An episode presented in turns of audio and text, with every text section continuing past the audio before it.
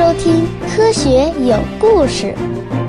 比科学故事更重要的，更重要的，更重要的，更重要的是科学精神。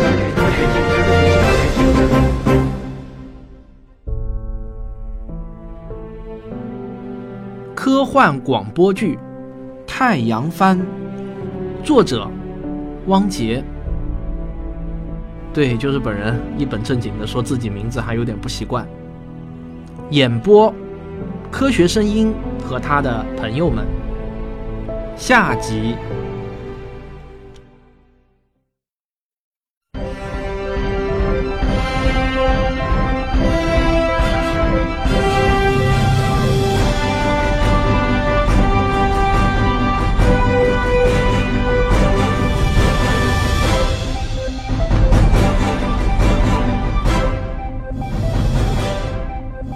本台刚刚收到一个重要消息：海尔卫星刚刚监测到了一个巨大的太阳耀斑，这是一百八十九年以来人类记录到的最强的一次太阳耀斑，它的强度很可能超过了卡林顿级。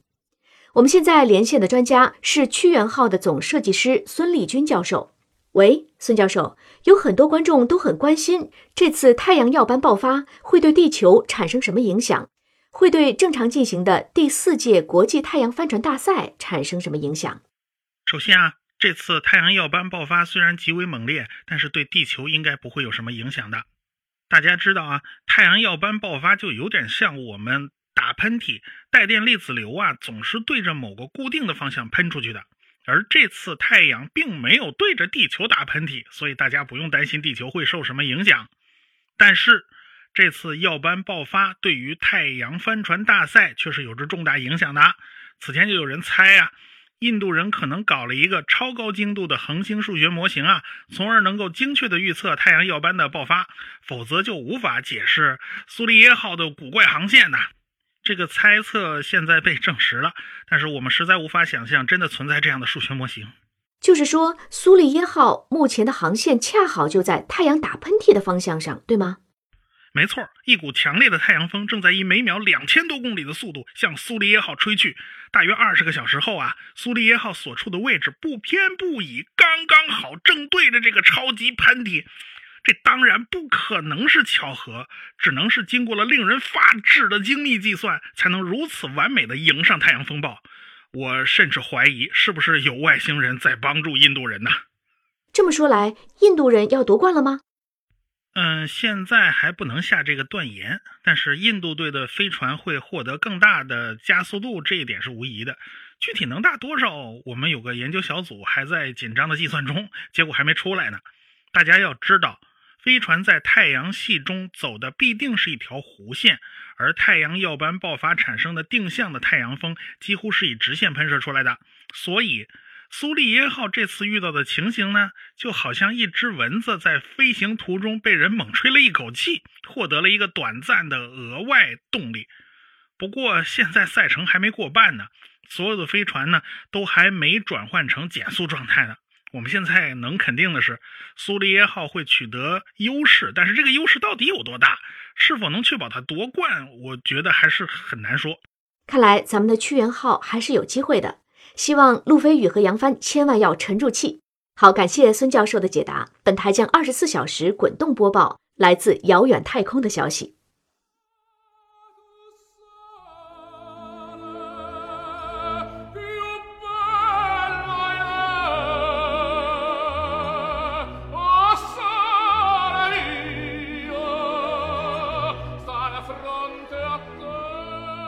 啊，苏利恩！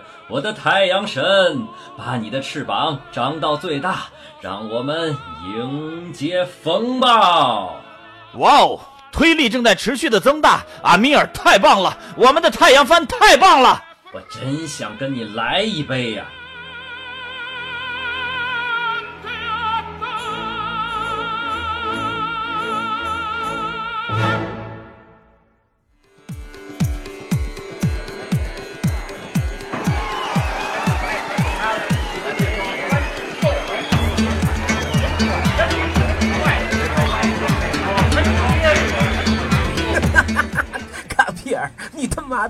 娘们，怎么才跟个一万呢？笑话！你这龟儿子差点连一万都不敢买，还敢笑话我？来吧，为了胜利，干杯！阿米尔万岁！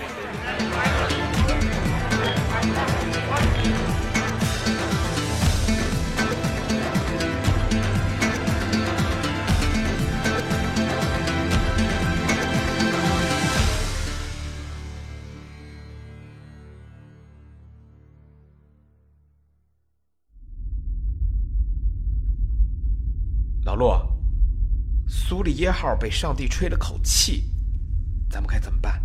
还能怎么办？必须启动 B 计划。可 B 计划从未试验过，能行吗？怎么，你怕了？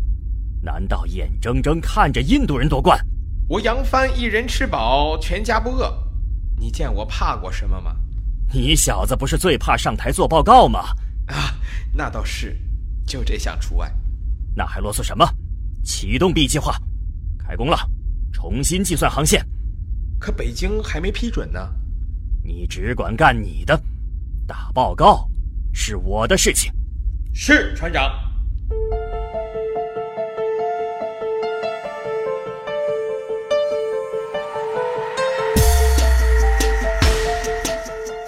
苏里耶号凭借着一股强劲的太阳风，几天后就超越了所有的飞船，成为了领头羊，并且第一个逆转了太阳帆的朝向，从加速状态转换到了减速状态。加布洛夫船长，我再次郑重提醒，我们必须在十五分钟之内减速，否则。很可能无法泊入火星轨道。热科夫，告诉我目前的最新情况。苏里耶号领先我们十万公里，它已经转换成减速状态。实际上，它本可以再晚一点减速，估计是认为自己领先的已经足够，为了保险起见，提前减速了。屈原号在我们右翼一万千米左右，尚未减速。五月花号与我们的航线几乎完美重合，落后我们不到两万千米。其他国家的飞船对我们基本不构成威胁。明白了，坚持到最后一分钟再减速，不到最后一刻绝不放弃。你母亲的消息，尊敬的贾布洛夫船长，我叫伊万诺夫，请原谅我，为了能够发送这条信息。欺骗了您的母亲。我的真实身份是一名航天工程师，我们算是同行。我此刻正陪伴着您的母亲。现在浪费您一点时间，请看一段我女儿的视频。爸爸，快来呀！你抓不住我。可爱吗？她叫悠悠，今年三岁。是我生命的全部。可是，他刚刚被确诊了粘多糖三型溶酶体阻击症。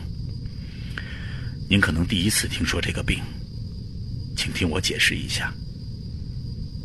悠悠在三岁之前都是正常发育的，可是。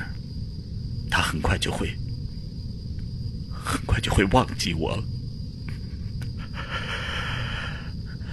从现在开始，他会慢慢失去所有已经、所有已经获得的能力，包括说话、走路、记忆、理解力，甚至吞咽能力，直到最后，他连怎么呼吸。都会忘记。万幸的是，万幸的是，能够救悠悠的唯一的一种药物现在有了，就在美国能买到。可是，全部的治疗费用需要一百二十万美元，这远远超出了我的承受能力。我的医保申请也被拒绝了。这个国家。抛弃了我的悠悠，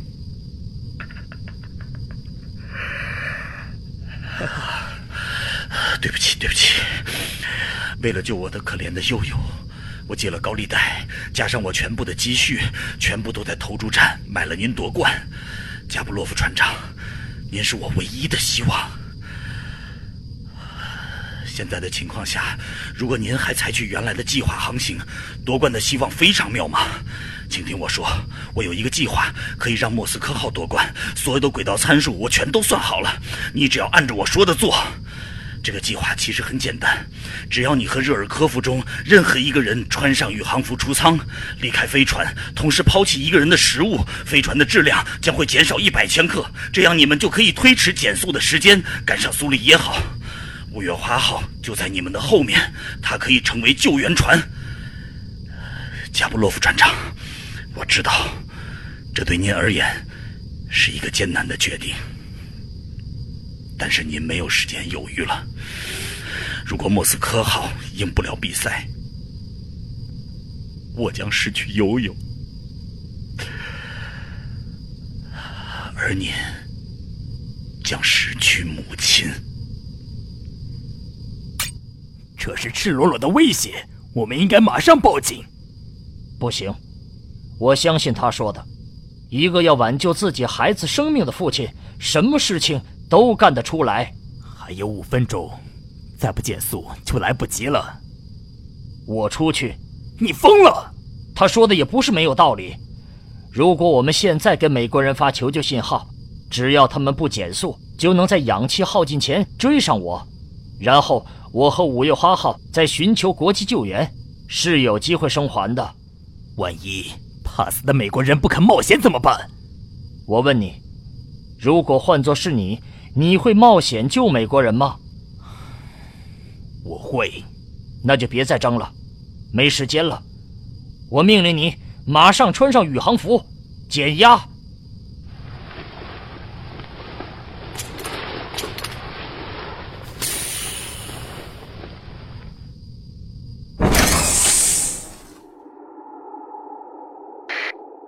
热科夫，马上给美国人发求救信号。你按照伊万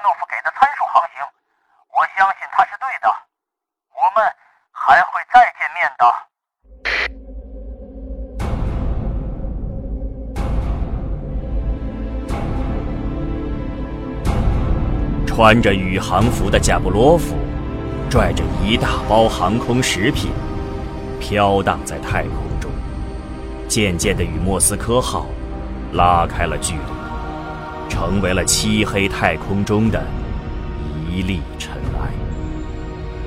只有头盔中的一盏小灯，像黑夜中的萤火虫，静静地闪烁着。此时的苏里耶号依然在前往火星的轨道上狂奔。导航员马尼什敏锐地发现，他们可能低估了比赛的复杂性。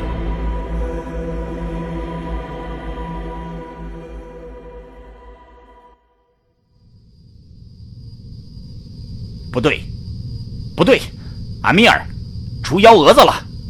什么情况？屈原号、莫斯科号、五月花号全都没有减速。什么？他们疯了吗？好，你别着急，让我仔细再看一下他们的航速。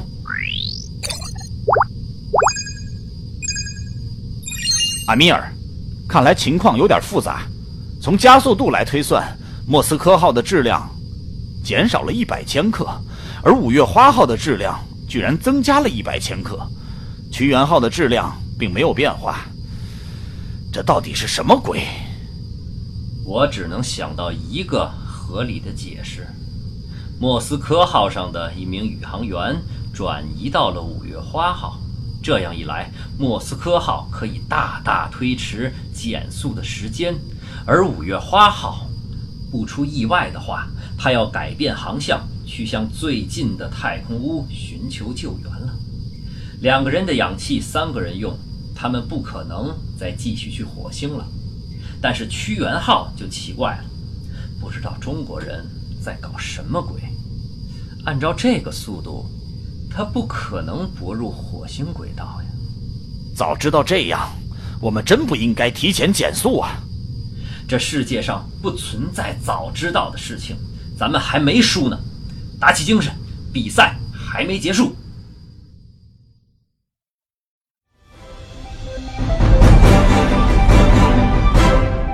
各位观众，国际太阳帆船大赛正在吸引全世界人的目光，比赛又出现了戏剧性的变化。本台已经确认，莫斯科号的船长加布洛夫已经被五月花号成功救援。由于氧气的关系，他们已经改变航线，飞向最近的太空屋。俄罗斯人这一招可谓是一箭双雕，既减轻了自己的质量，重新追回了印度人取得的优势。这招苦肉计又迫使美国人退出了比赛。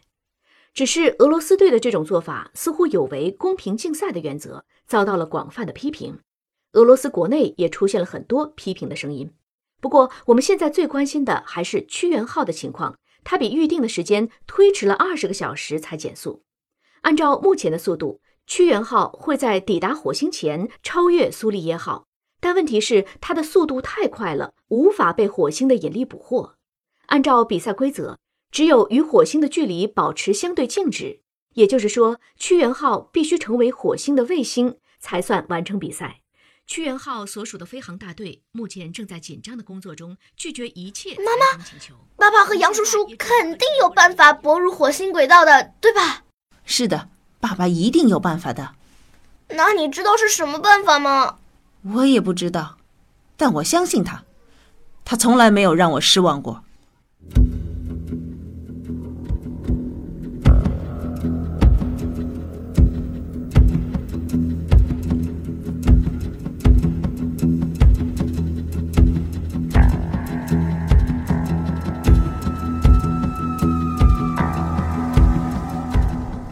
在苏利耶号的舷窗中，火星已经成为了一个巨大的红色圆面极地的白色冰盖像一片雪花落在了桌球上，而水手峡谷则像火星脸上的一道刀疤，清晰可见。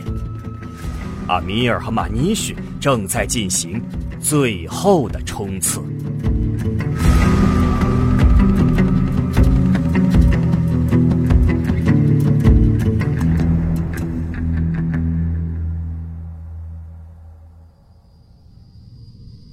加油，苏烈！我的神，你一定能行的。目前距离火星七万千米，航速四点零，一切正常。莫斯科号在我们后方一千千米，速度略高于我们，极有可能与我们同时入轨。但它只有一名宇航员，在微操控上我们会有优势。屈原号的航速超过六点零，只落后我们三千多千米，预计二十五分钟后超过我们。不过，它的速度已经超过了火星第二宇宙速度。如果没有奇迹出现的话，它会飞掠过火星。不对，不对，中国人很聪明。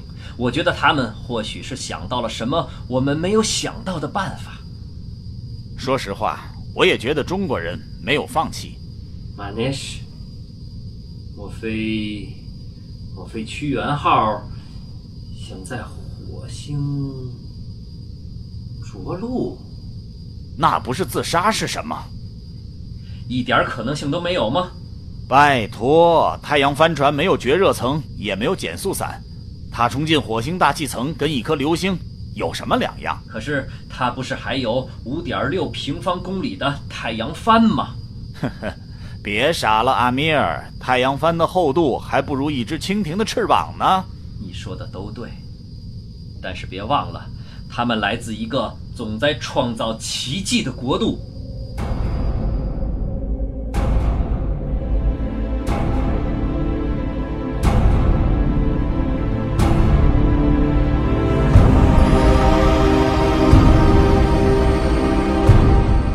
屈原号就像行驶在高速公路上的跑车，呼啸着超越了莫斯科号和苏利耶号，重新回到了领头羊的位置。陆飞宇和杨帆盯着飞船的中控屏，焦急地等待着来自北京的最后指令，而他们期待的那个消息，正以光速从地球向他们飞去。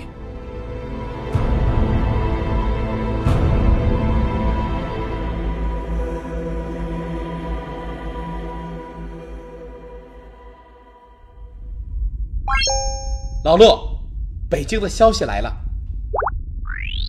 屈原号，我现在代表飞航大队正式批准你们的 B 计划申请，请你们放心，孙教授带领团队经过反复的模拟演练和精密计算，他们对屈原号的性能有充分的信心。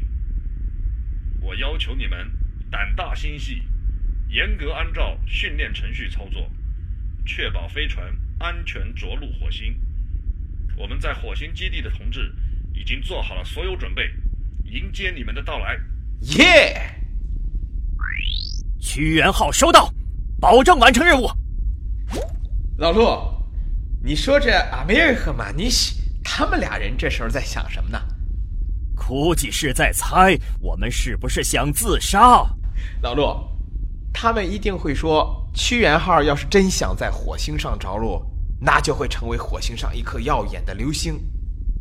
老陆，咱们就当一回流星给他们看看。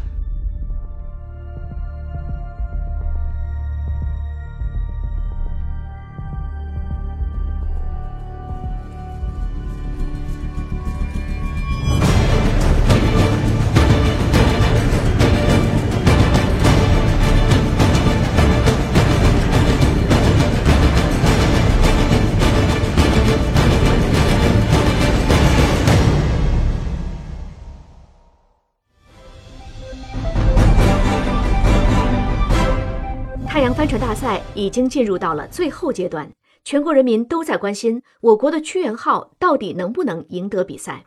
今天我们再次请来了屈原号的总设计师孙立军教授，由他来解答大家最关心的问题。孙教授，屈原号目前的速度高于火星的环绕速度，全国人民都在关心它到底有没有办法泊入火星轨道呢？哈哈，谁说一定要泊入火星轨道？按照大赛的规则，只要飞船与火星的距离保持恒定不变，就算抵达终点。按照之前的惯例啊，都是把飞船进入火星同步轨道算作抵达终点的标志。可是大家别忘了，还有一种抵达终点的方法，那就是着陆。屈原号有能力在火星着陆？是的，听上去是很不可思议，但是屈原号的太阳帆可以在进入火星大气层的时候收缩折叠啊。在驾驶舱外边形成一个绝热的保护罩，呃，这还没完，在抵达火星表面上空两万米左右啊，太阳帆可以再次展开，充当减速伞，这也就是屈原号的 B 计划。此时此刻啊，屈原号应该开始折叠太阳帆了，呃，但是信号需要大概十二分钟才能抵达地球，所以我们会比实际发生的时刻晚十二分钟收到消息。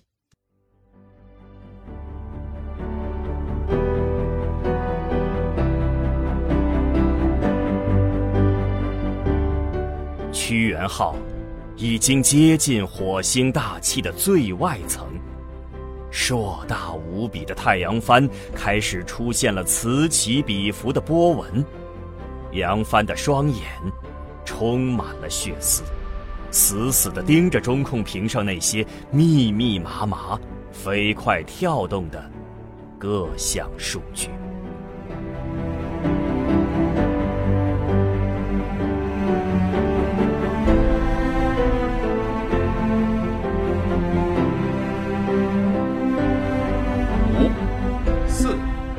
三、二、一，折叠太阳帆。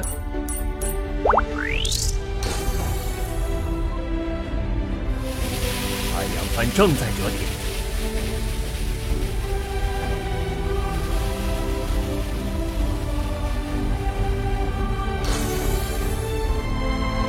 太阳帆成功折叠。十秒后进入火星大气层。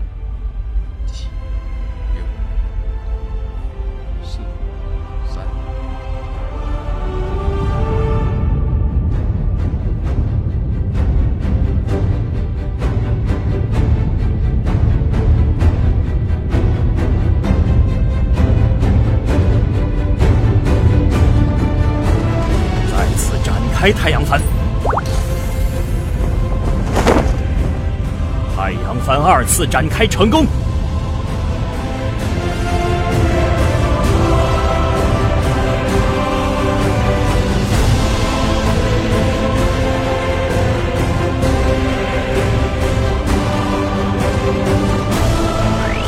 北京北京屈原号报告屈原号报告并计划执行成功。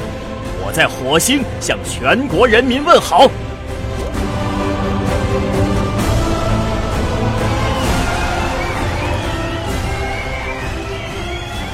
哦耶，妈妈，爸爸赢了，爸爸赢了，爸爸好样的！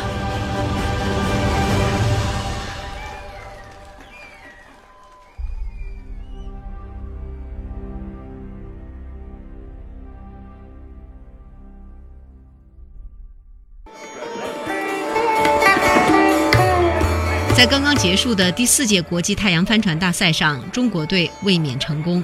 首次参赛的我国飞船与俄罗斯队并列亚军。虽然没能创造奇迹，但这个成绩也足以振奋。卡皮尔，我不会怪你的。唉，人算不如天算，不就一万块钱吗？嗯，为印度干杯！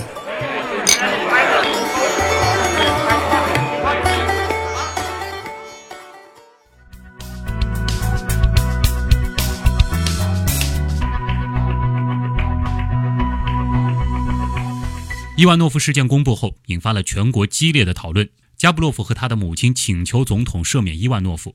俄联邦外交部盛赞美国人对加布洛夫船长的救援。美国默克制药公司也宣布将为悠悠无偿提供特效药。总理斯莫尔尼科夫应邀与美国国务卿贝特通电话，就共同派遣飞船迎接宇航员回家交换了意见。这是两国领导人七年来首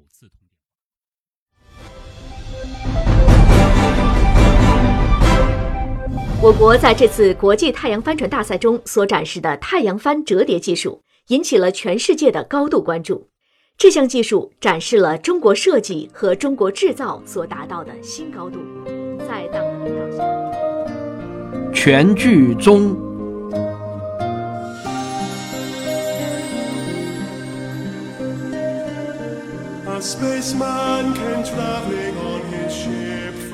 这次汪老师让我做了两个角色，非常感谢汪老师给了我这样一次的体验，也让我们大家一起来关注罕见病。其实我们不需要做什么，我们只需要关注，就会带来更多人的理解和支持。说实话，我没有孩子，但是那个时候我真的掉下了眼泪。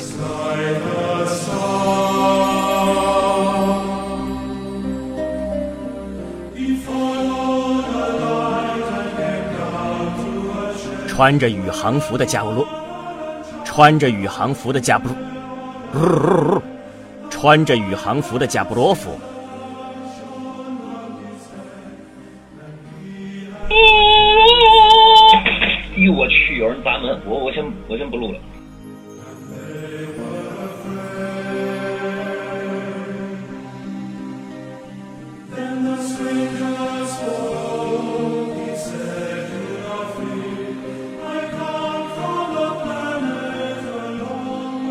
才从印度回来啊，就接到汪老师的邀请，来饰演一个印度人的角色，也挺有代入感的。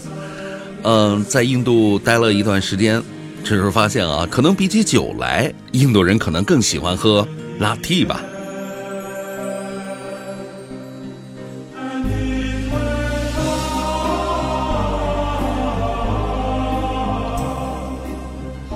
哎呀，我真的播不好新闻，现在的 AI 都比我播的好了。嗯，不过汪老师的剧本还是不错的，大家多多支持哟。剧，大笑。剧院号是这个调吗？剧院号，剧院号，嗯，不能有假声。唉，真想亲眼看看这道太阳闪电呀！唉，真想亲眼看看这道太阳闪电呀！